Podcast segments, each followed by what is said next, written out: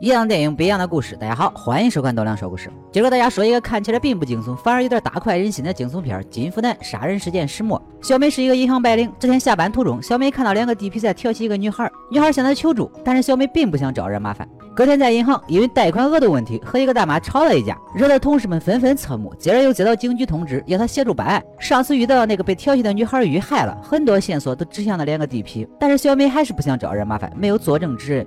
然而，地痞并没有感激他的所作所为，反而威胁小美小心点儿。回到银行，自己没有解决的贷款问题，竟然被新人小丽解决了。你让我这张老脸往哪儿搁？找了个理由，狠狠训斥了小丽一顿。小丽明白职场规则，主动发短信道歉，可是厕所门被堵上了。小美以为这是小丽耍的手段，狠狠给了小丽一巴掌。其实这是清洁工看不惯她的所作所为，想教训她一下。经理对小美的表现很失望，放了她一星期的大假，让她调整好心态。郁闷的小美决定回童年生活的小岛散心，顺便看望一下童年的玩伴桂兰。对于小美的到来，桂兰还是很开心的，不仅帮小美拿行李，还忙活给她做好吃的。岛上的男人因为风暴死掉了很多，所以在这里是男权至上。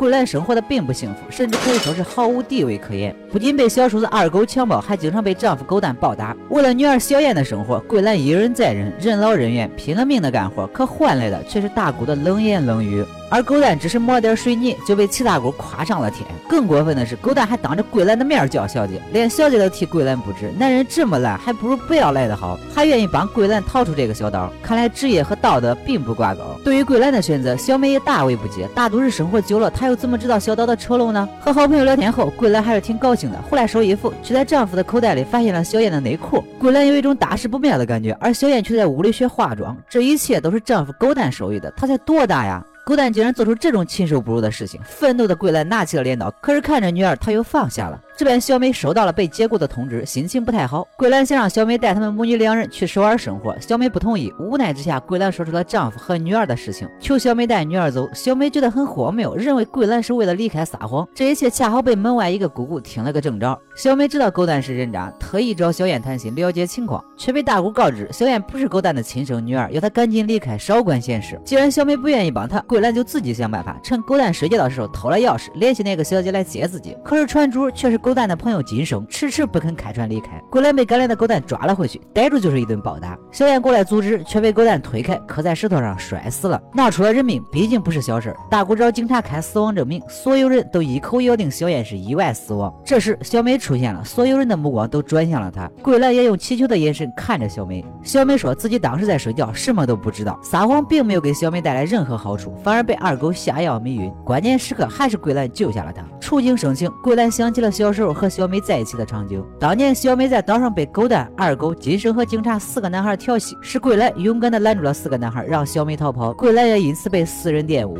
男人们出海，女人们在岛上干活。女儿的死亡让桂兰变得疯狂，她拼命的干活，拼。命的挖土豆，刺眼的阳光照在脸上，留下的不知道是汗水还是泪水。十五年的压抑，十五年的累积，爆发出来的威力是不可想象的。桂兰用行动告诉三个姑姑，忍太久会生病的。虽然大姑因为回家拿吃的逃过了一劫，但还是被桂兰找到。走投无路的她在悬崖边选择了自杀。终于，男人们回来了。二狗去泉边喝水，看到桂兰还想着占便宜，被桂兰直接收割了人头。目睹一切的小美尖叫着逃跑。桂兰的目标似乎并不是她。狗蛋和金生在岛上没看到人，就到泉水边找二狗，却发现了树上二狗的人头。桂兰适时的出现，砍伤了金生的手臂。毕竟是个弱女子，不是男人的对手。桂兰被狗蛋抓了起来。癫狂的狗蛋妄想逼迫两个女人继续做他的奴隶，而桂兰的示弱也让狗蛋放松了警惕，一口咬断了狗蛋的手指，用嘴叼着刀结束了狗蛋罪恶的一生。就像弹簧一样，前面的压迫有多重，后面的反弹就有多狠。狗蛋一直认为受了伤抹抹大酱就没事了，那么今天就给你涂满大酱，你倒是活过来看看啊！桂兰拎着镰刀追向了吓破胆的小美和金生。船启动了，不过绳子却忘记解开了。金生去岸上解绳子，却被小美抛弃了。桂兰在海里杀死了早已吓尿的金生。穿上小美留下的连衣裙，化了美美的妆，桂兰终于能离开这个小岛了。船夫看桂兰可怜，不但扶桂兰下船，还拿出一部分船费给桂兰买吃的，这让桂兰很意外。这个世界上竟然有这么亲切的人。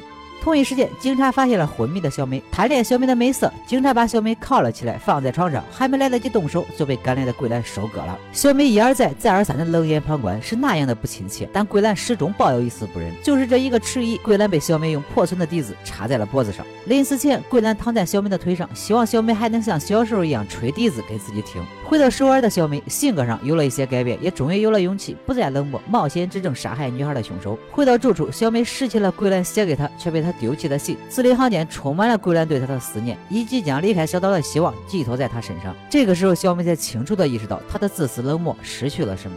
她失去了那个亲切的好朋友桂兰。生活的无奈逼着人们冷漠与麻木。小岛专制时的麻木与冷漠，或许就是首尔的缩影，甚至是全世界的缩影。人人都在忍受，但把谁逼急了，人人都可以是爆发的归来。